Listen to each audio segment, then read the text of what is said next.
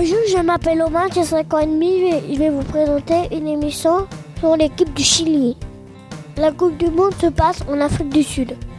Le Chili est dans le groupe H. Le Chili a battu l'Honduras et la Suisse. En la Suisse, c'est Marc Gonzalez qui a marqué.